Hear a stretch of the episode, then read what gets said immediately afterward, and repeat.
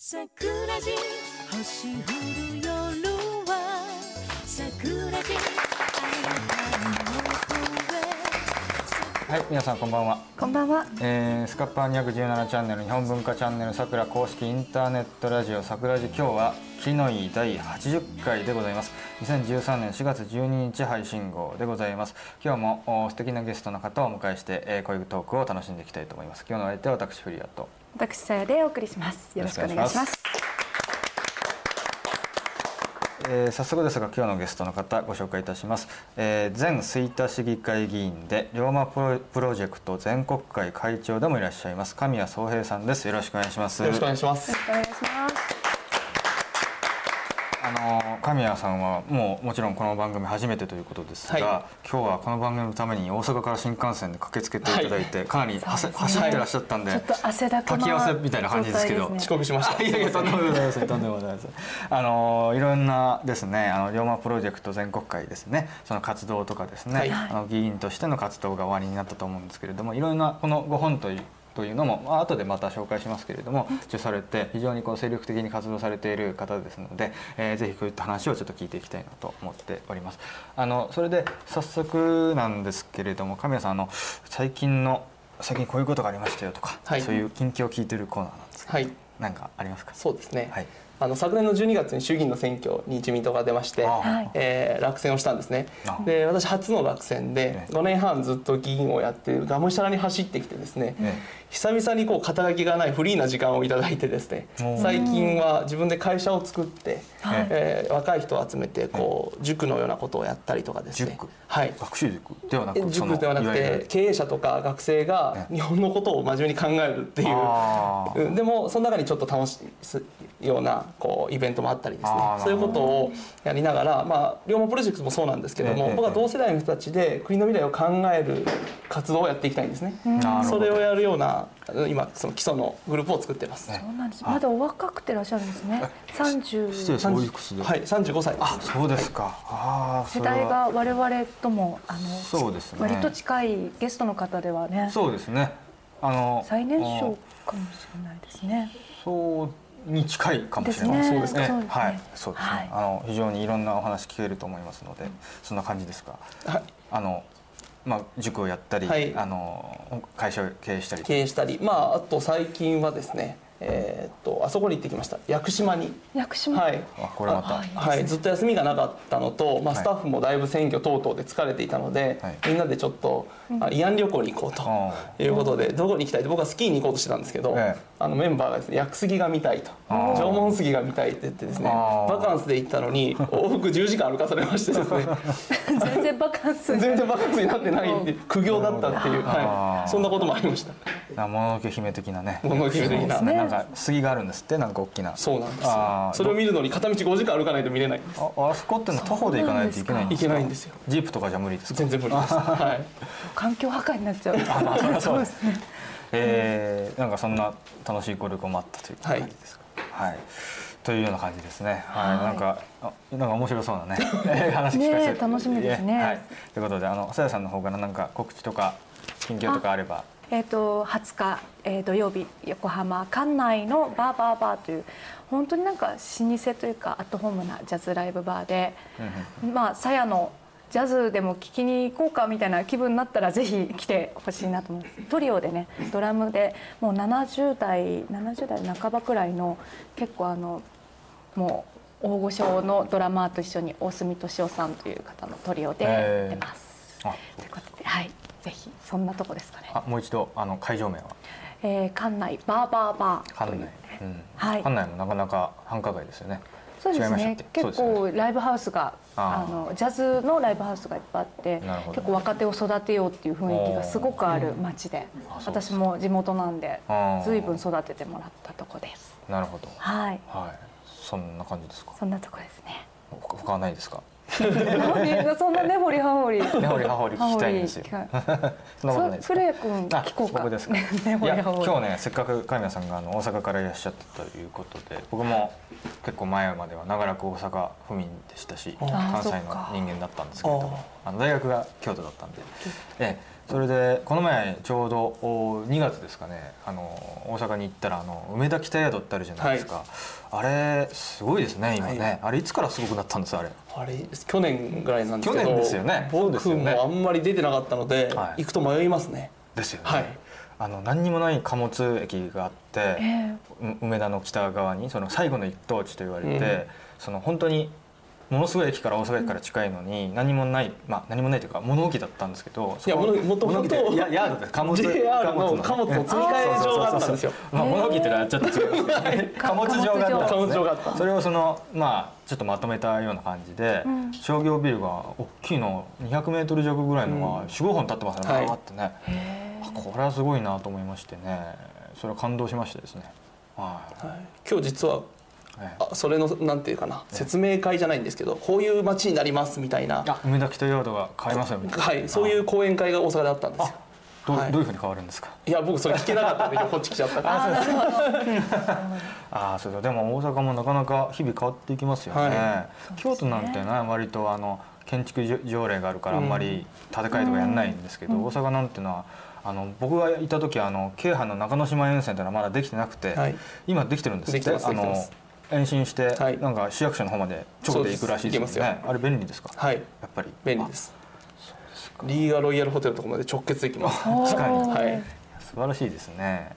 なかなか大阪もね橋本さんとかもいてあのいろんな全国的にね。いつも話題の中心そうですにね。話題の中心になるような気がしますけれども、なんかいつ行ってもこう飽きない街というかねなかなか面白い街ですよね。はい。ということで、えー、と今日ですねゲストの先生に、あの今週の一冊というか今回の一冊みたいなこの一冊ね一はい。品というかね、えー紹介していただくんですがこれちょっとご紹介していただけますか、こちらをご選択されたということでこれ実は神谷さんのご著書になりますが、そうですね。あの2月11日に、えー出版しました「日本のスイッチを入れる、はい。未来は自分たちの手で変えられる」という、うんそういうちょっと長ったらしいですけど、ええええそういうタイトルの本です。カナリア書房さんからですね、これあの京都大学の藤井教授が、はい。あの帯文というかなってますけれども、これ簡単にどういった本になりますでしょうか？そうですね、ええ。あのまあ、日本のスイッチを入れるつまり日本を元気にするということを書いてるんですけど、ええ。その方法としてはやっぱり私たち日本人特に若い世代が、ええ。まあ、簡単に言うと元気にならないとあ国なんか良くならないだろうと。えいうことを歌ってるんです。ですからなるべく同世代の方とか学生さんに読んでもらいたいという意味で書いてはい。で僕は今自分にスイッチが入ってる状態だと認識してるんですね。で自分がどういうプロセスでスイッチが入ったのか、また政治っていうちょっとややこしい世界にうん29で入ったんですけど、なぜそこに入ってでこれまで何をしてきてどんな人たちに出会ったのかと。でその自分の経験則の中で僕はスイッチが入って今も入り続けてる状態を維持してるのはこういうことなんですと。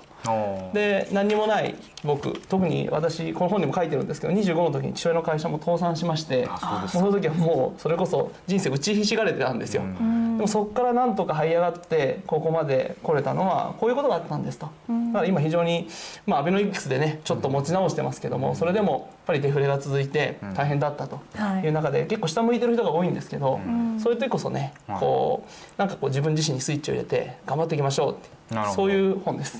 はい。えーまあ、自身の体験をもとにしてこう頑張る持続力のはい。秘密みたいな、秘訣みたいなはい。ことを書いてるような感じの、元気が出そうな本ですね。さやさんどうですか？スイッチ入ってます？スイッチず あのずっとオフ。あいやずっとオフ。嘘です。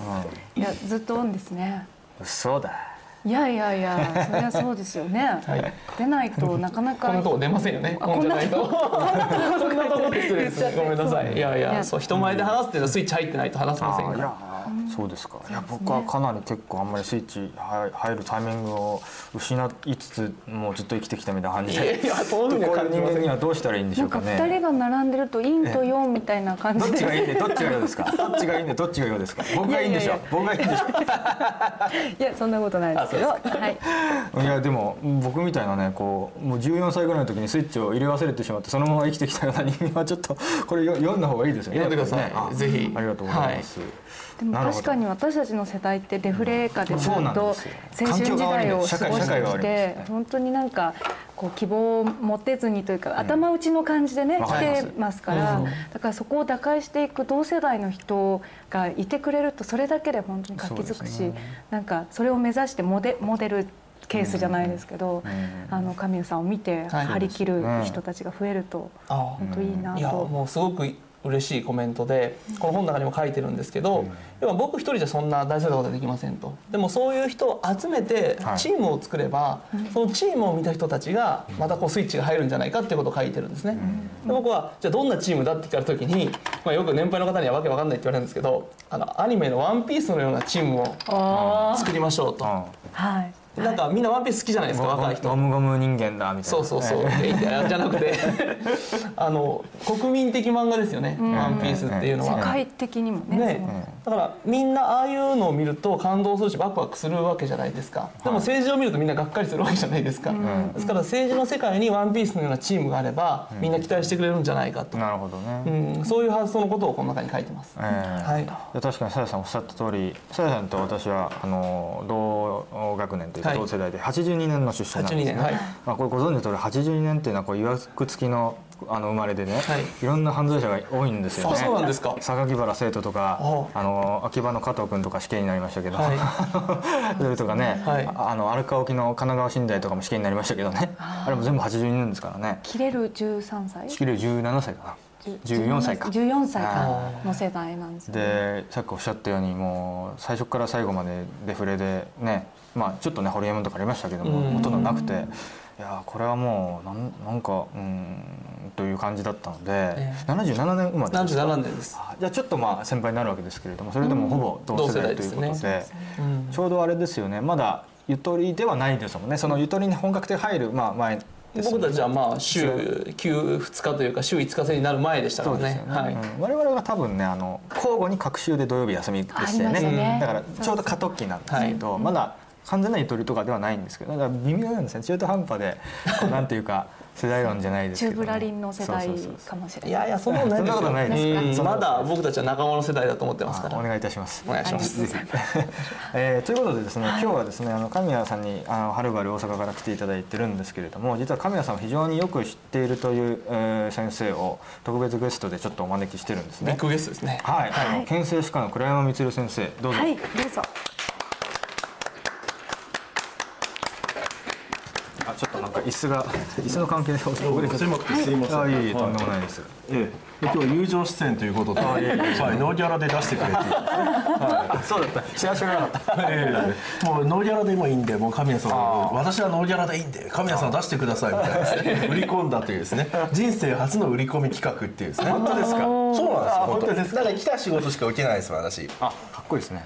あその倉山さんをも動かすパワそうそうあのーがある。どうどういうご関係なんですか？そもそも。に時を去ること2年前ですね、えあの日本がこのまま滅びるんじゃないかという時にですね、ええ。密かにあの心ある人たちはですね、あの安倍晋三さんにもう一回立ってもらうしかないと。ええもう日本を救うにはもう安倍さんに立ってもらうしかないみたいなことでいろんな動きがある中で、まあそれでまあそのプロジェクト A とか安倍さんプロジェクトですね、はいはい。みたいなのがあってでそれでまあいろんな人が会うようになってでそういった中であの神谷さんとお会いさせていただいたと。あそれは東京？東京で。あ東京で。あのはい。実はあの今あのお亡くなりになられた三宅久之先生なんかはもうずっと安倍さんが前の内閣で倒れた時から、え。もういつかは安倍だというふうなことをおっしゃってらしたらしくて、えじゃあ一度三宅先生のお話を聞きに行こうという1時間前に会ったのは最初なんですね。あそうですか。であのその仲介者の人があの神谷さんに、まあ、小川栄太郎という人なんですけど、まあ、そ神谷さんに私の誰が殺した日本国憲法を略して「誰コロ」を渡しておいていてくださったら、はい。あの事前に読んでくださって、なんか気に入ってくださってですね。でその後まあ意気投合して、まあ、三宅先生とはあの、いえーまあ、参議院であの三木武夫が共産党と手を組んで佐藤栄作体制ひっくり返した時の工作員としての裏話とか聞いたりとかですね、もう全然安倍晋三と関係がない話ばっかりですね 最後してて。本当は30分しかダメっていうのをですね、えあの4時間ぐらい居座ってですね。はい。はい。でその後まあそのご縁であの神谷さんが主催しているあの龍馬プロジェクトで、まああの講演をするというですね。ああのまだまだ無名だった私今でも大して売れてないですがまあそのまあニコニコ動画のまあアイドルとしてですね、はい、ニコニコ動画限定アイドルみたいな、はい。限定ではないんじゃないですか。そう。いうねもうニコニコ動画のチェッカーズみたいな。3曲同時ランクインで、まあ、それはさておいて、はい。であの神谷さんの龍馬プロジェクトで、まあ、全国会といって、まあ、全国から一番人が集まってた時なんですよ。はいはい、でそそこで講演したのは龍馬の龍馬と憲法っていうですね、龍馬と憲法。そうそうそう。坂本龍馬はいかにあの帝国憲法を作りたかったかと。だから幕末以来の志士たちの願いが込められたのが帝国憲法であると。よくあの富国強兵とか日清日露戦争に勝ったとか、まあ、そういった物質面だけは取り上げられるけれども実は文化面では幕末から日本人はすごかったんだと、その志は命がけでもう日本のためだったらあの死んでもいいと。そういう若者たちが多くいたから救われたんだと、だ坂本龍馬もその一人だと、だからもう今すぐ坂本龍馬になりましょうと私は説いて待ってますと、だから龍馬なんて簡単になれるんだから、まあ、神谷さんをはじめあの龍馬プロジェクトの皆さんはもう龍馬をとっくん超えてるんだからみたいな話をしたんですね、もう。それで意気投合してですね、あそうですか、はい、もう坂本龍馬になる方法っていうのはもう3つですから。はい。感動伝達参加この3つをやったらもうなれるみたいですね。あなたもあなたも今すぐ坂本龍馬みたいなですね。まあもう無理ですよ。もう戊辰戦争を超えた段階なんで。あの時はできたんですよ。なるほど。そうそうみたいな話から始まって。あそうですであ本当に龍馬みたいなことやってる人いるんだとだからよく当時あのいろんな国会議員が俺は政界の龍馬になるみたいなこと言ってた人いるじゃないですか。今もいるんじゃないですか。今でもいますよね。だから国会議員って昔で言えば大名なんだから大名がフリーター目指してどうすんだと。もうそういうバカな国会議員よりももうランク主義国会議員だから偉いとか地方議員だからダメだとかそういうわけが分かんない。ランク主義じゃなくて本当に志ある人がた立ち上がるから救われるんだと、幕末だって大名たち何の役に立ったと、下級武士たちが勝った立ち上がって世の中動いたんじゃないか、みたいな話をしてですね、なるほど。まあ本当神谷さんも本当昔だったら暗殺されてたところですが、おかげさまでね、まあ生き延びてるわけなんで、はい。なるほど。はい、もうまだまだ未来があるんで。みたいな話を。で神谷さんとは教育の話でですね、まあ、非常に意気投合するところがあって、まあ、経済はおかげさまでですねあのアベノミクスで、まあ、景気回復軌道になったんですが。調子がいいですね。はい。はい。もうこれはゴールじゃなくてスタートだと、えじゃあゴールは自主憲法制定で日本人の憲法を持とうということなんで、じゃあそこまで何をやらなきゃいけないかというと教育と軍事だと、いうことで軍事はもう政府がやるしかないですけれど、教育は政府に任せてた。特にあの文科省なんか任せてた。ら何してかすか分かんないじゃないですか。だからもう民間人の方からもう正しい教育をどんどんやっていって、みんなうん真似しろというようなことをやろうみたいな話でそのさっき出てた会社の話とかですね、はい。なるほど。なそうそう。そうなんですよ。僕が今度作る会社で先生にも出演していただいて、ネットを使って情報配信をしましょうと。だから学校では教えてくれないけども社会に出てもしくは日本人として大事だなと思うような教養をね、僕たちは教養だと思うことを僕らの世代に伝えましょうと、そういうことを今考えてるんです。民間における教育として。なるほど。子供たちじゃなくて、はい。い、わゆるもう、まあ大人20代そう大体大学生生から2 3 0代の方々、はい。まあ、セミナーなんかやったりとか、まあ、大体あの政治家の動画配信で西田昌司さん以外地獄絵図のような再生回数しかないですか まあそうじゃなくて、はい。まあ、西田先生だけは例外ですけどね、はい。うん。まあ、そうそういうのはやめてあのちゃんとしたあのしっかりとしたものをはあの配信以上にその伝えて伝達ですね、そう本当。です。そその地に足がついたもの自流に流されないところをやあのセミナーとかそういういなるほどね。形でやっていこうと。まあそれはもう全国会と名が付くわけですから全国でやっていくという。そうですね講演していってもいいはい。とかいろいろなこと今その神谷さんの会社で考えてて私も協力してるんですが、ああなるほど、はい。そんな倉山先生から見てですね、このエネルギッシュなあの神谷さんはどういう人物と映りますか？いや本当にこういう人にこそ国会にいてほしいですよね。ああ、うん、いや大体まあはっきり言えば政界ってあの浄化はされたんですけれども、ええ劣化しちゃいましたからね、ななんで笑ってるんですかさっきから。うん、今ツボが思いっきり外れたような気がするんですよ。なんでさっきから笑ってる 無視していいですか？えいやそこは突っ込みましょう、厳しく突っ込みましょう。はい。何が面白かったですか？今。今の話で 顔かよ。すいませんねこういう番組なんですよ。はい、こういう時にこれこれを使う殴っていいですか？一発はい殴る価値もないみたいな、はい、もう本当にもう二人ともねもう神谷さん遅刻してくるわ。二人は打ち合わせ人の話聞いてない。最低ですねこの番組。ここういう番組なんです。よすいません。だいぶ感じがつかめてきました。神谷さんはパタリロに それはもういいじゃないですか。パタリロに似てるって。え神谷さんがパタリオにね違うよ。倉山先生がパタリロに似てるって思ったことありませんか？ないですね。それああるって答えるべきだったんですが。あのね。意味が分かんないですこういう番組です。出たの死ぬほど後悔してません。あこれまだマシな方です。ね桜汁だから数ある桜汁一の中で地上波だったらもう間違いなく NG みたいなのがまあ数多々ありましたんで。はい。ちょっと今で意味が分かんない。パダリを置いておきましょう。ちょっと何の話でしたっけ？ごめんなさい。えっと。パタリロでしたっけこういう人その前にいてほしいい人にいてほしいって話です。あごめんなさい。なるほど。そこからはい。考えましょう。パタリロで一番好きなキャラ警察庁長官とかそういう話じゃないですね違う違います。はい、警察長官、はい、息子も85巻ぐらいで再登場みたいなね、はい、そういう話じゃないですね。深見さんの人物表ね。人物長まあ出たい人出したい出たい人より出したい人みたいな。いや本当に神谷さんも初めて出会った時からまあセンスが良くて。ああでもおしゃれですよね。あの服装そっのセンス。ちが意味じゃない。いやいやそれも含めて。それも含めてです。僕も動画しちゃった。の。ちょ服装売られたんでこれ龍馬プロジェクトネクタイなんですよ。これ虎。いや竜って書いてある。虎じゃない。ちゃんとこう龍馬プロジェクト。かっこいいですね。はい、これ国産の米沢織ですね。山形県の米沢織。米沢キャラバンやった時に発注してきたんです。まあまあキャラバンって説明した方がいいですね、はい、キャラバンって全国本当に3年間各地回ってたんです、で本当にワンピースみたいな仲間集めて持ってた。マジですか？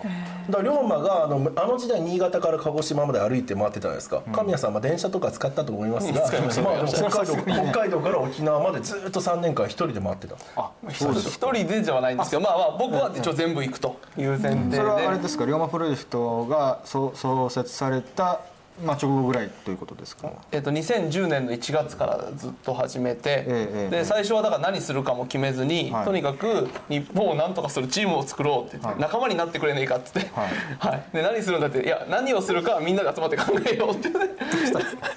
だんだんあのそれすみません私が司会しましょうか。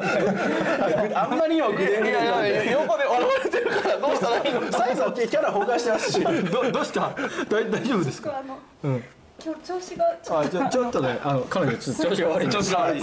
あちょっと話戻しましょう。いつも通りのようにわかりました。2010年から全国回られたと、まあ、龍馬プロジェクトを作った時の話、はい。だからまあ最初え、えー、と四国で作った四国で作った。あいやいや違います違う。ああの最初に回った1回目のその仲間集めのキャラバンっていうのがあの四国。ね。龍馬だから四国だと。でしかも四国でも一番人が集まりやすい場所はどこだった四国中央っていう町があったんであ四国。徳島ですね違いましたそうえっとね徳島か高知でしたっけ？愛媛じゃないんですか？ねあー、はい。ちょっと忘れました、はい。四国中央市っていうところに行って、はい。はい。四国の真ん中だからっていうそれだけの理由で。はい。なるほど。あのえっとそれでまあ全国アンアンギャというか回られて、はい。どこにどういう人がいたんですかね？いやだから最初は何するか分かんないというような形で議員とかほとんど集まらなかったんですけど、はい。会議を重ねていくうちに、まあ、僕は一生懸命説明するので、はい。まあ、それに共感してくれた人たちが、まあ、こ地元にこういう議員がいるから会ってみたらって言って口コミでどんどんどんどん紹介してくれて、でどうしたいんだっていうことで、まあ、この本にも書いたんですけど僕はなぜ議員になってなぜこんなことをやってるのかっていうことを一個一個説明していくと、はい。いやまあそういうこと言うやつはいるけど実際にそうやって全国回って仲間集めてやるっていうのは初めて見たという形でみんながまあその行動にですね共感をより深めてくれてえじゃあまあそれなりに会ができたら集まるからとにかく会作れよってみんなに言われてで僕はずっと継続的にずっと回り続けていってえで半年経った時に東京に集まってって言ったら200人集まったっていう。そうなんです、はい。半年で200人もその集まるぐはい、らい。の力になって、で、まあ、200人は観客とか、まあ、オブザーバーも含めて200人で、まあ、その時に実際会員になってくれたのは50人ぐらいですね。あそれやっぱりあれなんですか？ねさっきさっきですね亀井さん来られる前にあの山プロレスのウェブサイトを見てたんですけど、はい。やっぱり議議員さんが多いんですかね？そのそうですね。いや議員がやはり多いですねあ。まあどうしても僕は政治家だっていうこともあって、ええもちろん議員に限定せず集めたんですけど、もうやっぱりね、なんか日本を良くするために行動しようっていうので、平日の昼間から集まれるのって議員ぐらいしかいませんからね。まあそうですねはい。うんなかなかサラリーマンとか公務員は難しかったっていう。はい。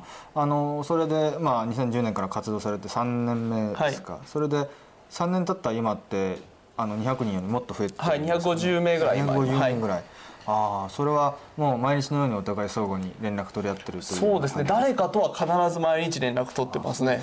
実はもう僕の活動の中心今去年の年末自民党に入れていただきましたけども、はい。まあ、自民党のお方お名刺にねあ自民党。はい。はい。そうなんです。だから自民党の方と連絡取るよりもやっぱり龍馬プロジェクトのメンバーと連絡取ってることの方が多いですね。ああそうですか、はいなるほどあのということでちょっと倉山先生からあの神谷さんの人物像みたいなのを聞きましたけれどもあの一応進行上ここであのありがとうございましたということですっごいぶった切り方ですね。でたらめな進行この上ですね相変わらず。考え直した方がいいですよね。人物像をまだ半分も言ってなかったら分かります単にあの時間時計見てただけですよね 皆さん。はい。もう最悪最低の MC ですよね本当に。あ別にいいらっしゃっても大丈夫ですけどいや別にどっちでもいいですが、どっちでしょうひびこさん？ディレクターのひびこさもうちょっと詳しく。ん。一旦消えて。はい。はい。ありがとうございました、ありがとうございます。すいません楽し楽しい番組ですね。それこういう番組なん楽しいですね。これが売りなんですよ。はい。いやそれでねあの今ローマプロジェクトの2010年からのはい。お話、うお伺いしたと思うんですけれども、はい。まあちょっとその前の神谷さんのそのあのディスコグラフィーみたいな話だと思うんですけれども、はい。あのももともとはえっ、と大阪府の吹田市まあ北部の方ですけれども、はい。の市議会議員におなりになったってことですよね。そうです。29の時に。それが初めてのそ初めての政治まあ政治家としてのはい。初めて、それはどういったききっかけというか心だったんですか？はい。まあ議員になろうと思ったのは政治家になろうと思ったのはは22歳の大学生の時なんです。あそんなに早いはいですか？、その前の年21歳の時に1年間海外に出まして、ええ。同世代の海外の若者といろいろ話をしてる時に、ええ。あのまあ、彼らもそそうなんですけど、まあ、まず自分のこと考えますよね。自分の未来、でもプラスアルファで僕会った外国の青年はええ自分たちの国のことも考えてたんですよ。まあまあ普通といえば普通なんですよはね。い。ええ。で僕は彼らから日本をこれからどういうふうにしていきたいと思ってるのって聞かれた時に全く考えてなかったのであ答えが出せなかったんですねで彼らは何で考えてるかっていうとやっぱり自分たちの国には徴兵があったりとか経済的に難しかったりとかいろいろ困難があると。だからそれを乗り越えていくにはやっぱ国自体が発展しないといけないから国の未来は当然考えるんだと。一方僕らって皆さんもそうだと思いますけども高度経済成長もあって豊かでうん。とりあえずまあ経済活動しときゃいいんじゃないのとそうですね。いう状況の中で育ったのでん。問題意識が非常になくて。でも若者の意識が一方は国の将来考える。僕らは何も考えず自分のまあお金のことを考えてると。いうような状況ではこれまずいなとええ。思って日本に帰ってきてそういう話をみんなにするとええ。もうおかしいんじゃないのって。僕がおかしく言われるんです変な宗教に入ったんじゃないのと。いうふうに言われた時にええ。僕はもうすごく危機を感じてええ。あいかんと海外の若者と普通にできた話がええ日本ではできないと。ああむしろね日本ではね。この状況を変えなきゃと思ったんですけど、まあ、学生でやってても変人扱いされるんで政治家になろうと思って22歳の時。22歳の時に思ったん大学です。4年生ですか？4回生。えーそうですね。1年休学してたんでまあ、大学回生ぐらいの時に思ったんですけど大学出てすぐに父親の会社が傾いてえ福井に戻って父親の食品スーパーを一緒に経営しながら学校の先生をしてで、まあ、会社が倒産したので晴れて自由の身になってで大阪でまた大学院生をやってた時に政治家の下でインターンをすることがあって。あそうですか。はい、その方が市議会議員だったので、ええ市議会議員でもこう十分にいろんな活動ができるんじゃないかというふうに思って、大学院の在学中にええ。立候補しようとあそうなんですか。思って準備を選挙2か月前に始めて、えでもうに選挙2か月前なんで、住民票があるとこじゃないと出れないんですよ。ええ。で大学院があったのが吹田で吹田に住民票がありますから俺はここでやるしかないんだと思ってまあ縁縁もゆかりもって言うと失礼ですけどももともと自分の生まれ育ちではない吹田の町で立候補したというのが経緯であのす。関西大学のご卒業そうです。あのせ千里の方ですね。はい。か？そうですね。僕はい。も何回かね行ったことあるんですよ。はい。あのキャンパスのなんかこうものすごいでかいですよね。あそこ。でかいです。山山じゃないけどこう結構切り崩したような感じそうですね。山の上にこうですよね。と学校が。ええ。はい。すごく大きなキャンパスですけれども。あの、まあ、そこで吹田市議会としてあのその前にこのお名刺いただいた時に、はい。後ろに結構経歴を書かれてるんですけど、はい。今さっきおっしゃったあの学校の先生っていうのは高校の先生で、はい。英語と歴史をはい。教えてらっしゃったと、はい。まあ、英語っていうのはまあ海外経験があると思うんですけど、歴史っていうのはこれはどどんな何をおっしゃる？あ僕は大学の専攻がええ。あの西洋史。でアメリカの近現代史を僕はやっていたので、えあのそれでまあもともとの教員免許は歴史なんです。ああそうなんですか、はい。え。それで日本にまあ帰ってきた時に、ええ。まあ、せっかく英語も喋れるようになったし、ええ。英語の免許も取っとこうとえ思って、あそれでまあ英語の免許も後で取ったっていう。あ、あそうなんですか、まあそういっったかことを経て、まあ、あの29歳の時に初めて当選された、はい。それはかなり結構いいトップ当選ぐらいの勢いでした？もうあと百数十票足りながら落選みたいあな本当にボーダーというか、はいボーダーちょっと上ぐらい。ああそうですか、でもまあ6歳戦い、ね、あのそうですよね、まあ、ただ非常に苦労された選挙戦だったと思うんですけど、はい。やっぱり29歳若いですし、はい。すごいこうルックスもこうすごくかっこいい感じだから、あの市民の皆さんの理解というのは得られたと思うんですけれどもあの再選されたんですか？い一度、はいそうですね。去年選挙がありましたあ去年ごめんなさい。一昨年。一昨年。はい。じゃあ足掛け7年。えっとね5年。半6あ年ですね。はい。あその間吹田市の市議として主に何をこう結構こういう頑張ったというか、はい。重点を入れたというのはありますか、はい。はい。もう私そうですね、はい。あのこの本にも書いてありますけども、ね若い人の意識を変えないといけないっていうのが自分の政治テーマなので、まあ、若い市議として 立立候補して当選してるわけですからね。はい。ですからまず教育を変えましょうと。あうん、ですから子どもたちが自分たちの地域を大切に思って、ええ。国を大切に思って、ええ。自分も頑張ろうと思えるような教育をしましょうっていうことをずっと訴えるんですけど、いかんせん吹田は36人議員がいて、え第一党共産党なので。あれそうなんですそうか。なんですか、えー、ああそうなんですか。はい。吹田って共産党強いでしたっけ？強いんですよ。あのこれ大阪のことあんまりご存じない方においや言いますけど吹田っていうのは今北摂と言われるところで、割と大阪の中ではちょっとこうあのまあ人気のあるちょっと高級でね、はい。高級住宅街のイメージが東東京で言ったらまあ三鷹とかね、うん。まああのあっちの府中とか長野のイメージですよね、大阪で言ったらね、はいだから共産党が勝ったでしたっけ、共産党がおって第第一党共産党第二党公明党みたいなおー。そんなところですよ。ななんでなんですかね。そんな割とねハイソなところなのになんでそんまあ、なった歴史的な経緯がありましてねやっぱりもう組織がきっちりできているので、あーはい、吹田市議あ共産党吹田市議団が強いはいっていうことですか、でですからそういうところで僕のような保守的な考えを持った、まあ、福井県生まれ福井県育ちですから、まあ、普通に言うと保守らしいんですよ大阪ではね、でそういうのを言うと右翼だ右翼だって言われるんで これはいかんと。これは一人で言ってても何もできないと思って、えまあいろいろやった中で市議会で一番頑張ったのは自分と同じような若い世代の議員を増やさないと町は変えられないと思って2回目の選挙の時には自分と同じ選挙区にあの25歳の男の子とええ。30歳の男の男の子って失礼ですね。25歳の男子。男子。青年男子。青年男子。30歳の青年男子を2人出して。え自分で推薦された？僕が頼んで出てくれと。あすごいですね、はい、でも当然自分のあのあれですね。選挙区かぶるんですけど、まあ、それは関係ない。ライバルになっちゃいますライバルライバル言ったらね、はい。そうですよね、うん、関係ないと。関係ないと、はいはいはい。もう通せるだけ通すと。だって僕一人がどんだけ得票取ったって1票ですから、まあ議会の中では、そうですねはい。それよりも仲間をたくさん通した方が自分の発言とかはい。思いが実現できると、すごいですね。普通はほら競合するでしょ、若い市議そうですよ同士って。ね。ねだからできるだけ避けたいところ、排除したいと思うでしょうけれども、それ結果どうなりました？結果全員通りました。で僕含めて3人通って、えさらに2人仲間をあ別のルートから上がってきた仲間を捕まえて、5人で会派を作ったんで、ん。僕2期目で、あのそうですね。2期目でえあの5人の会派の長になってで、まあ、しかも当選もあまり言うと自慢話みたいなんですけど上位で 2, 2位で通ったんですよ。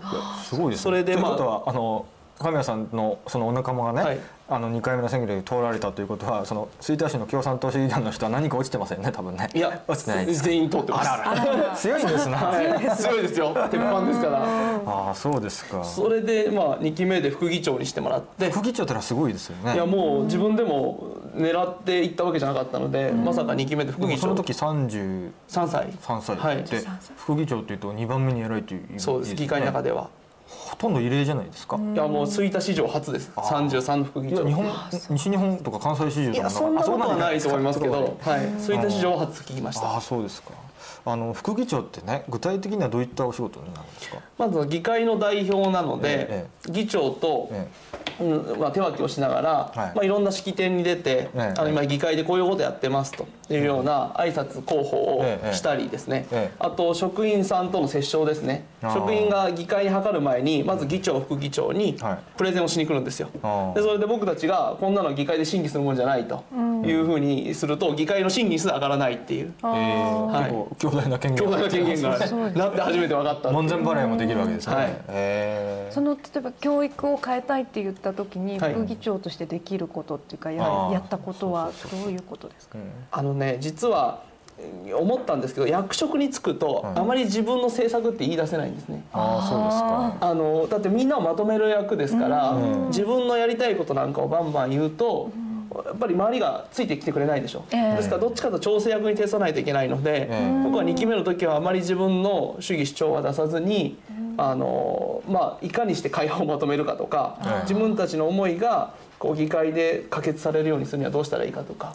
だからまあ、すごく教育とは直接つながりないようですけど、ええ例えば吹田の議場には日の丸が上がってなかったので、ええ。それを日の丸上げましょうと。あうん。なかったんですね。ないですよ。あでも、はいちょっと話戻っちゃいますけど高槻とか、はい。あの辺も非常に赤いところですもんね。そうですね。非常にね、はい。あのよく連合赤軍が潜伏して逮捕されたり よくしてるところです。辻元さんとかね、はい。い、うところで割とあの大阪の北部って左の勢力が強いですね。もんね、はいああそうですかそうですか、なるほどあのそれで、まあ、6年弱のその市議の第2期目含めたあの活動でやっぱり吹田って、まあ、お若い仲間も5人当選されたとおっしゃいましたけれども、はい6年弱でやっぱりかなり変わったとお考えですか？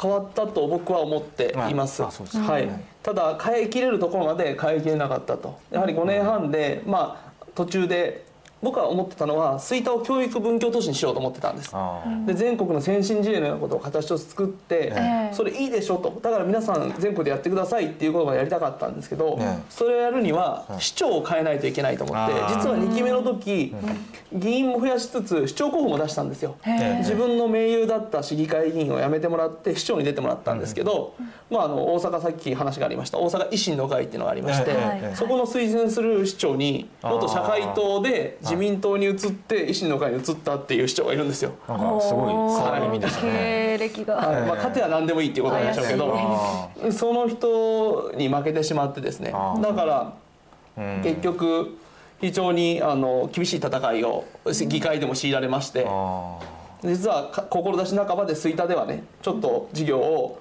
後輩に委ねて自分は国政に行ってしまったので、そこは無念なところもあります。あのその今国政に至って、まあ、冒頭でも今おっしゃいましたけれどもその、まあ、6年弱、えー第2期目の市市議を務められた後に、まあ、辞職されてはい。国政ということなんですけれども、まあ、2期目の任期が残り、まあ、3年ぐらいは残ってたと思うんですけれども、それを捨ててまで国政に行くっていうその思いっていうのは何だったんでしょうか、そうですね。うんうん。あの国政にまで最初はまあこうんとね順番に 難しいですけど、いやいやいやあの順順序で、えーお願いします。当初は国会議員になろうと思ってたんですよ。政治家になったなを目指した時は、ええはい、ええけれどもそのさっき言ったようにインターンシップに行って地方議員の方がより国民と近いところで政治ができるとい。うことがよく分かったんですね、ええ。例えば困ってるおばあちゃんの家に行ってその話をしっかり聞いてであの職員さん市役所の職員さんに相談したら、はい。すごくダイレクトに市民の役に立てたりするんそうですよ。ね。あー。そういうのを僕あのインターンの時に見せてもらったので,、はで地方議員の方がいいなとかあと地方議員から始めないと政治の実態って実は分からないんじゃないかって思って、まあそうですね。いきなり国政議員ってあんまりいないですからねね大体市議とか県議とかですよね、はい。思ってなったんですけどやはり、えー一さっき言ったように市議会議員では形にならないと、だから会派を作って、えー、とそれで市長も立ててやろうと思ったんだけども市長選に負けてしまえばこれまたできないし、ええで市長を自分はやってないんですけど龍馬プロジェクトの仲間とかがどんどん市長になっていってるんですよ。あそうなんですはい、だから僕この距離でその市長さんたち同世代の市長さんたちとお話ができるんですね。全国のにはい。いる市議が、まあ時を経て市長になっていったと、はい。はい。あすごいですね、うんでそういう人たちと話してるとやっぱり市長になってもやっぱり国の制度の壁とかがあって、うん国の,、ねあの制度が変わらないとやっぱり何もできないんだと。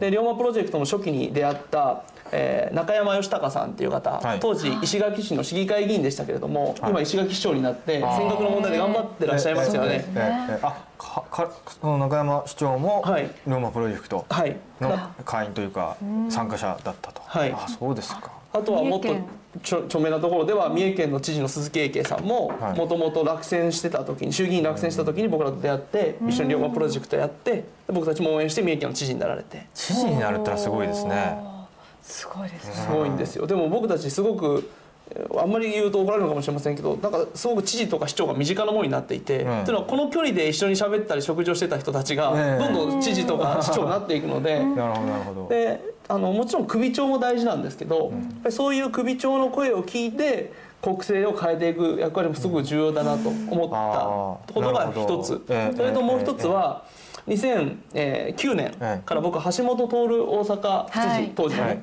とあの大阪教育維新の会っていうのを作ってまして、はい。大阪の教育を変えようと思って一緒にやってたんですね。けれども大阪府で府知事であっても教育問題一つ変えられないっていう話を橋本さんから聞いてたので、ええやはりであれば仲間から国政に上がらなきゃいけないなと思っていて、どんどんチャンスがあればどの党でもいいから国政上がっていけばいいんだよって周りを仲間をこう鼓舞してたんですね。ええ。まあそういうこともあってあの国政の思いは強くなりました。なるほど、あのそういった形で、まあ、あの国政に、まあ、チャレンジはされたけれどもちょっと残念ながら敗れてしまったというはい形で、今は、まああのまあ、政治家ではないわけですよね。その両プロジェクトの、まあ、全国会会長という肩書きですけれども、今後いやあのね定義がねあって政治家ではあるつもりなんです。議員では議員ではバッジがないから議員ではないけけどれどバッジがなくても政治はできると。政治家はバッジがなくても政治家なんだというなるほど。のが僕の持論で。あ格言ですね、はい。あの資源ですね。せ議員ではないと。でも政治家ではあるというつもりでいます。あの今今後、まあ、直近の国政選挙で言いますと参議院選挙とかいろいろ、まあ、各、ね、自治体では選挙もあると思うんですけれども、はい。こうあの神谷さん自身がご自身がですね再び議員バッジを目指すという動きはありますか、あもちろん。はい。あの次国政に向けてえーそれは参議院ではなくはい衆議院。で。衆議院。ではい。あじゃあまた4年後になるままかいつになるか。満期だったら4年後ぐらいですよね。満期だったら4年後ですね。なるほどね、はい。あのー僕、まあ、この番組の例えばあの地方議員の方とかで、出ていらっしゃいましたよね。ええ。総総務全国総務全全国地方議員のあ会の小坂英二先生、あのはい。荒川区議会議員で、ああの小坂先生と僕婚姻ですよ。ああそうですか、はい。そうですか。あのいつもお世話になっております。あ小の坂先生も一時龍馬プロジェクト入ってくれてましたし。あそうですかはい。そうですか。あの今は独自のこう突き抜けた活動をしてくださってますけど、はい、あの非常に懇意で信頼する仲間の一人です。あの他にもね北海道の小野寺勝道議とかもご出演されましたしね、あのいろいろこの番組の地方議議員の方、はい。あの古賀先生とかねあの東京都議の先生も、はい。はいあの出ていただきましたしいろいろ地方議会の先生も来ていただいてるんですけれどもやはりねあの僕もさやさんも、まあ、一有権者でありますからあのなんていうんですかねあのまあ地方議員議会といってもちょっとまあ距離がまだ遠いなということもまあああるっちゃあるじゃないですか。そうですね。そういう中でねあの29歳という若さで、まあ、その立候補されて当選されて2期やって副議長もやったと。そういう神谷さんからするとそのなんていうんですかねその、まあ、25歳からですね非選挙権は、はい。そその年齢に達した若者がやっぱりどんどんどんどんこう市議とか地方でもいいですけど出ていくべきだというか考え方ですよね、はいそうです。それってなんかこう我々からすると繰り返しますけどちょっと敷居がね高いんじゃないかと思うと思うんですよ、はい。はい。その辺はどうですか？高いと思えば高いし、高くないと思えば高くないと思います。あのどういうことかって、まあそういうことをこの本に書いていて、僕も自身も、うん。あの最初は高いと思ってました。でも思い切って挑戦してみたら、意外といけるもんだよと。あうん、だから腹を決めて行動するかどうかにかかっていると思うんですね。でい自分の意識が高いと思ってたらいつまでたっても高いし、さっきも言ったように、えー市長とか知事であっても高いと思った時は雲の上の人でしたけど、ね。実際飛び込んでいって仲間がそういうところにどんどん上がっていくのを見ていくと、あ自分もできるなと、ん。自分もやらなきゃなっていうふうに思えるんですね。ね。ですからあのどうすれば敷居を低くできるかっていうと、ええ。そういう人たちのす関わってみることだと思います。あ例えばうんはい。僕と関わってもらえば、え多分あそんなことで市議になったんですかとかあ、そうやってやったんですかっていう生の話を聞けばより具体的になって、あそれだったら自分たちもできるんじゃないのと、むしろ自分たちの方が若い自分たちの方がやるべきじゃないのというふうに思ってもらえるんじゃないかなと、えなるほどね、はい、思います。あのまああの全ての人間っていうのは、まあ、どっかの地方自治体に住民票を置いてると思うんで、はい。まあ、地方選挙っていうのは必ず人生の中でね何回か何十回か出会うと思うんですけど、はい。やっぱりそういうのってまあ、国政だったらねみんな結構行くと思うんですけど地方議員ってあれ日曜日にあったなとか言って、はい。新聞とか見るとなんかこの前僕千葉県民なんですけどね、はい。えー、と森田健作とも2人が争った県知事選挙投票率が32%とかね、はい。えー、30%とかね、えー例えばあの船橋とか、まあ、松戸とかいろいろあるじゃないですか。そういうところも見ていくとやっぱり40%とか36%とかね投票率がそういうあれなんですよ、はい。率なんですよ、はい。これ国政と比べてやっぱり半分とかね、はい。それ以下になってると、うん。これなんでなんでしょうかね？有権者教育がされてないからだと僕は思います。あの選挙とか政治がどれだけ自分たちの生活、例えばええ。政治家が誰かになるかによって給料が倍とか半分になるとええ。いうことになればみんな必死になって考えて。どっちが俺の給料上げてくれるかなとかね、ええ。どっちになった方が税金安くなるかなって考えるんですけど、はい。そのつながりがないので、結局政治家なんて遠い人がやってると。自分たちとは関係のない世界の人たちが利権を牛耳ってやってるとかいうイメージの中で、一票よりだって変わらないでしょと。うん。いうふうに思ってたら投票率は下がるだけなんですよね。じゃなくて政治の仕組みはこうなっていてみんなが動くとこう変わりますよとか誰がリーダーになるかによってどれぐらい違いますよということをしっかり説明する。でこれね政治家が言うと自分たちの PR っていうふうに聞こえるのでダメなんですよ。あーはい。ですから僕は公の機関例えば学校とか NPO とかで選挙に行くことの大切さ、で民主主義のメリットと弊害っていうのがあるので、それをきっちりと若い人たちにこそ分かってもらって、で公正に賢い有権者がたくさん投票してくれれば、良い政治家が選ばれる率が上がるし、みんなが投票に行かなければいけないほど既得権を持っているいわば組織を持っている人たちだけが勝ち続けると。まあそうですね。いう構図が出来上がるんですね。はいだからそういう仕組み自体を分かってないと、いくら二十歳になったら投票に行きましょうってお金ねボンボンつぎ込んでテレビ CM やったってなんで投票に行かなきゃいけないかが分かってないから行かないんですよ。なるほど。あのさっき龍馬プロジェクトがの目的の一つとして、はい。その若い人にもその選挙選挙とか政治啓発みたいなことをおっしゃってましたけれども、まあ我々はまあ30歳っていうのはさっき言ったと思うんですけれども、もっとねあの例えばさっき言ったように今20とかだったら大学生じゃないですか。ああるいは10代19歳とか18歳とかって、あのそういう我々の世代はもう一段ぐっとこう低いような世代ってあの実際のところどうなんですか？政治意識っていうのが。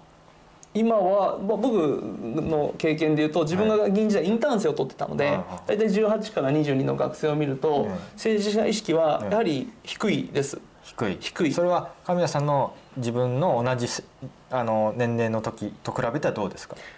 えー変わってない。変変わわっててい。なない。い変わっていないけれども、えでもやはり経済的に危ないぞとかねこのままじゃ日本ダメなんじゃないかっていう問題意識は僕らの世代よりも今の子供たちの方が強いのであそうですか。そういう点でしっかりとしただあのディレクション方向づけだけしてあげれば、彼らの方が燃え上がる率は高いです。しらけてないので。ああなるほど、うん。危機感があるってことですね。危機感を持ってるし素直さもありますね。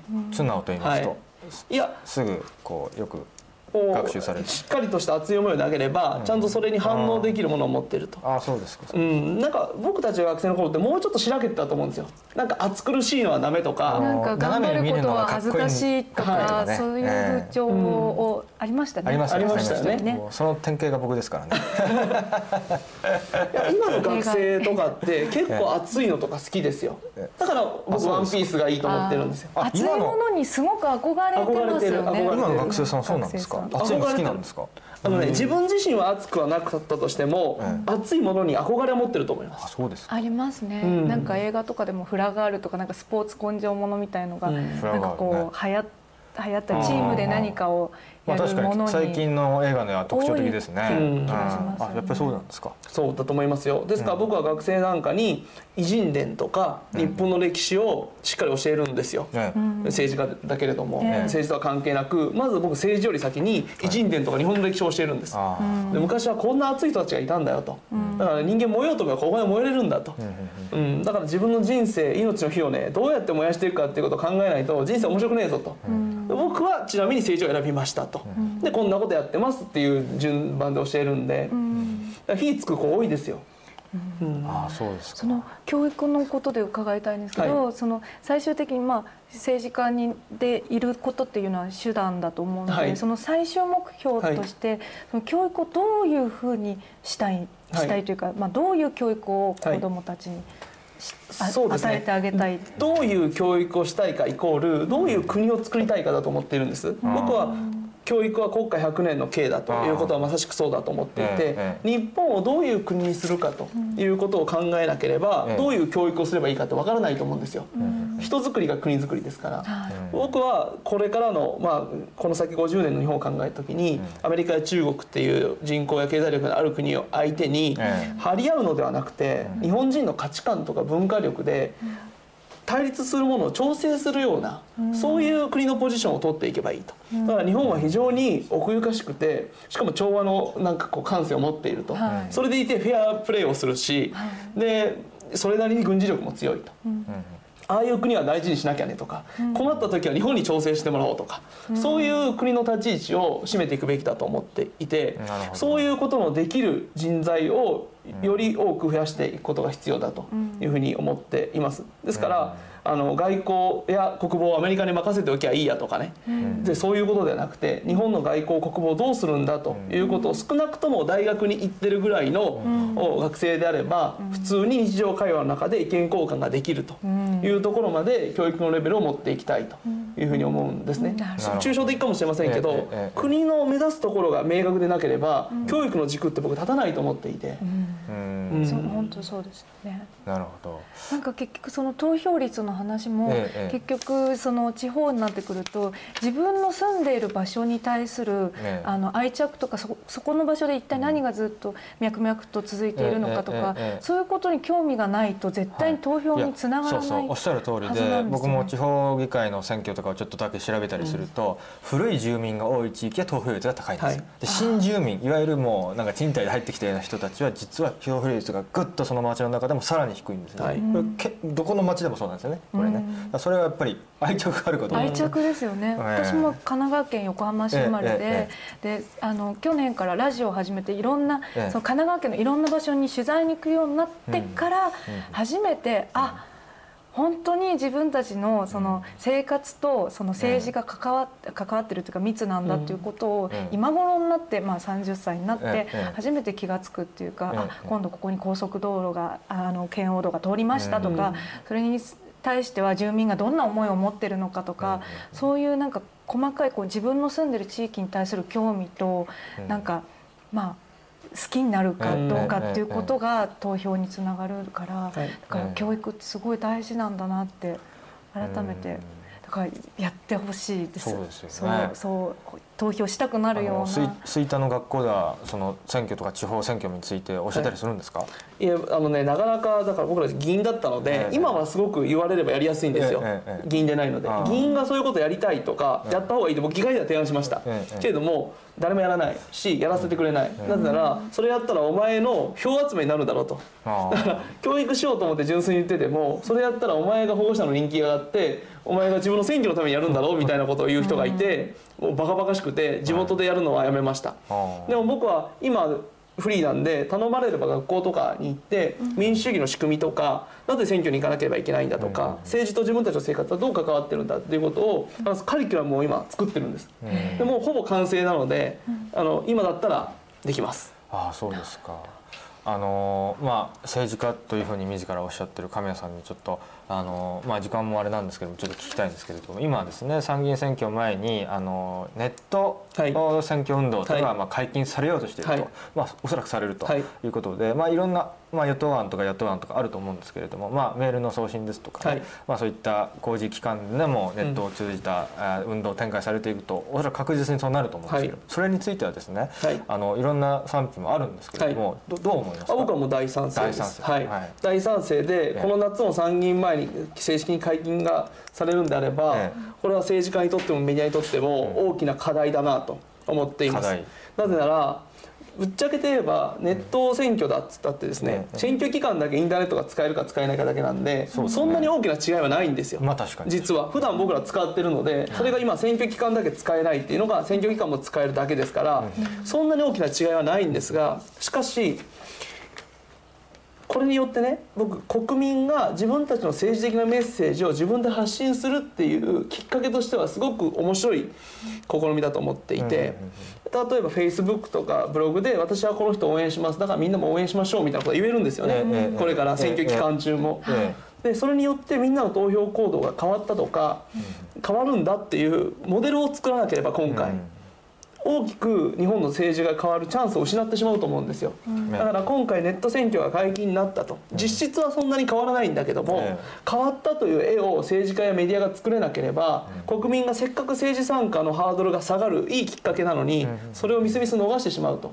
だからこれからは政治家であればネットでの情報配信っていうのができないと選挙に通らないよというぐらいの構図をですね、作ってしまう必要があるだろうというふうに思っています。そして、えー一般国民もどんどん Facebook やブログなんかで自分の政治的なメッセージを発信していいんだよという、そういう社会風土を作っていく必要がある。うん、宗教と政治には関わってはいけないみたいな暗黙の了解まあありませんか？変わらないですよね。はい。ええそれを変えていきたいんです。なるほどね、あの宗教と政治の話はするなみたいなあるじゃないですか。ありますありますね。あ、あれってだからどういうことなのかなっていう、はい。あの突き詰めて考えると要するに対立するのを避けろということなんですよね、はい。うんだから対立は悪だという前提なんですよね、はい。だから悪じゃないはずであって、本来対立するものを覆い隠してるわけじゃないですかそれって、はい。だからそうやっていつか爆発してドーンと殴ったりするよりもね、うんはい。ちょっとずつ出していった方がいいと思うんですけれどもやっぱりそういう風土風土というかね、はい基本的な風土っていうのはちょっと悪い部分もありますよね。そうです。だって学校ではね、ただ違う人一種のものへの理解をしましょうとか、ええ違いを認め合いましょうとかきれい事言いながら、実際社会に出たら政治と宗教には関わってはいけませんと、ええ。対立を生むからって言うんでしょ、ええ。違うじゃないですか。違う考えを聞いた上で自分とどこが違うのかそして意見を張りあの対立させながらよりいいものを作っていくというのが民主主義の土壌であるはずなのに、それをやるなっていう民主主義は本当です非常におかしい。ですよね。はいものすごい全近代的な発想というかね。そうですね。憲法が良くないのかな。なんまあか。憲法というかねその、はいやっぱり日本的なあの風土というものはそれはいい部分もあったんでしょうけれどもそれはやっぱり、日本的な風土なんですかね。おそらくのそうだと思いますそけどねれってでも戦後入ってきたやっぱああいう日本国僕もそう思いますよ。戦後 GHQ の支配下で情報統制とかメディアコントロールがされててそれに逆らったら公職追放になったりですね。あの飛ばされたりするわけですよ。だからあんまり自分の思想信条は表に出さない方がいいというのは僕戦後に出来上がった風土ではないかなとうふうに個人では思ってますい。わゆる和をもって尊しとしっていうのとはまた別な感じがしますね。ああなるほどね、あのちょっと時間も押してきたんでちょっと最後にあのおお伺いしたいんですけれどもあの上村さんあの大阪で普段はご活動されていはいるということだなんですけど、さっきあの橋本市長の話があ現市長ですね、はいあの話が出ましたけれどもやはりなかなかこう関西で今非常に熱いあの大阪維新の会といはい。う存在があると思うんですけれども、はい。また東京に来たり東京に来たりちょっとこうメディアとか文化人のおまあその大阪維新の会に対する温度差というのは、まあ、あると思うんですけれども、どどうですかね？大阪でこあのいろいろご活動されてて、はい橋本人気というか橋本さんのお推進めてることっていうのはどどう映りますか？いやいいことも悪いこともあります。はい。はいで維新の会の人気はあの衆議院選挙以降急激に落ちたなというふうに思ってます。でまあい維新の会まあね東京のその石原さんたちと組んだからだどうだってありますけど、ええ僕はそうでなくてやっぱりもっと大きな改革をこの衆議院選挙で国民は求めてたんじゃないかなと。で維新の会は中途半端だったので、その期待に応えれなかったと。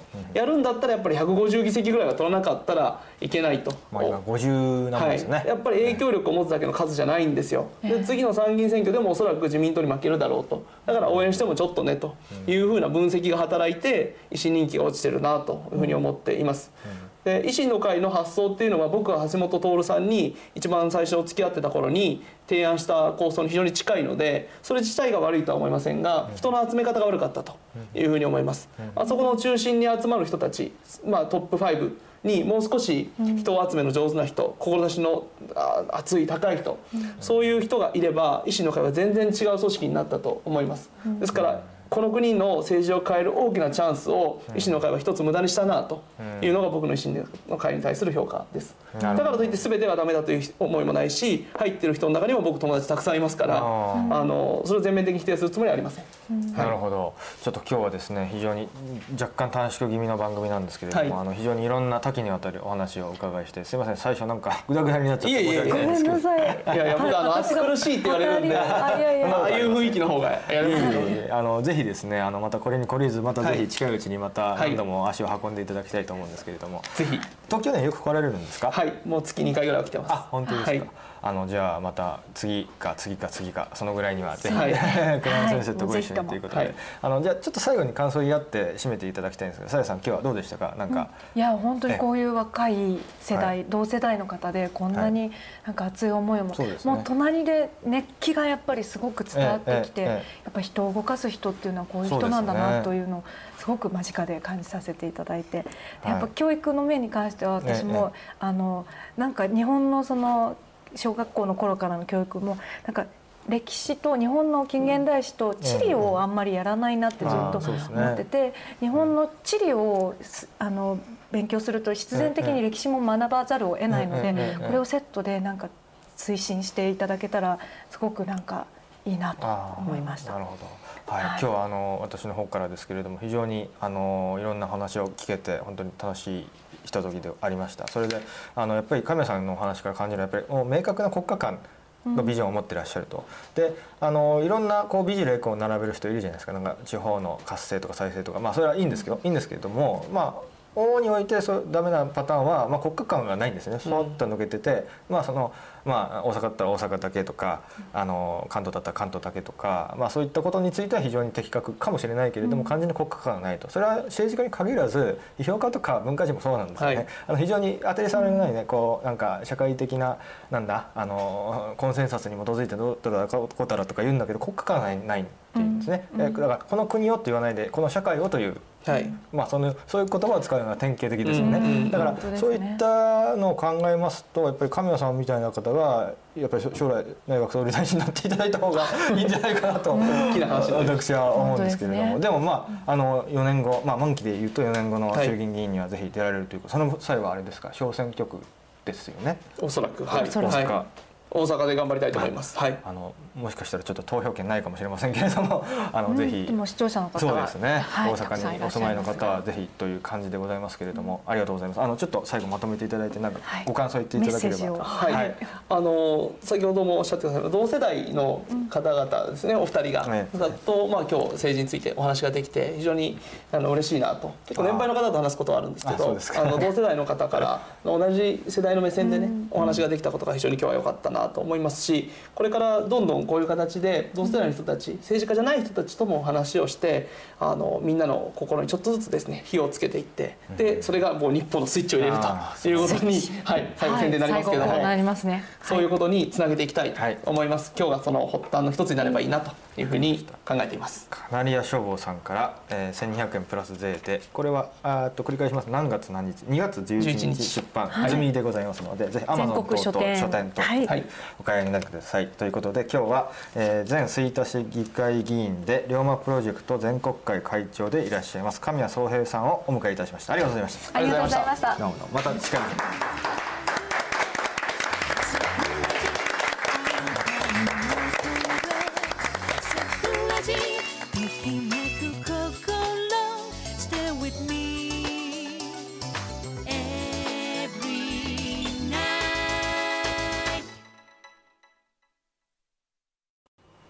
こんばんは。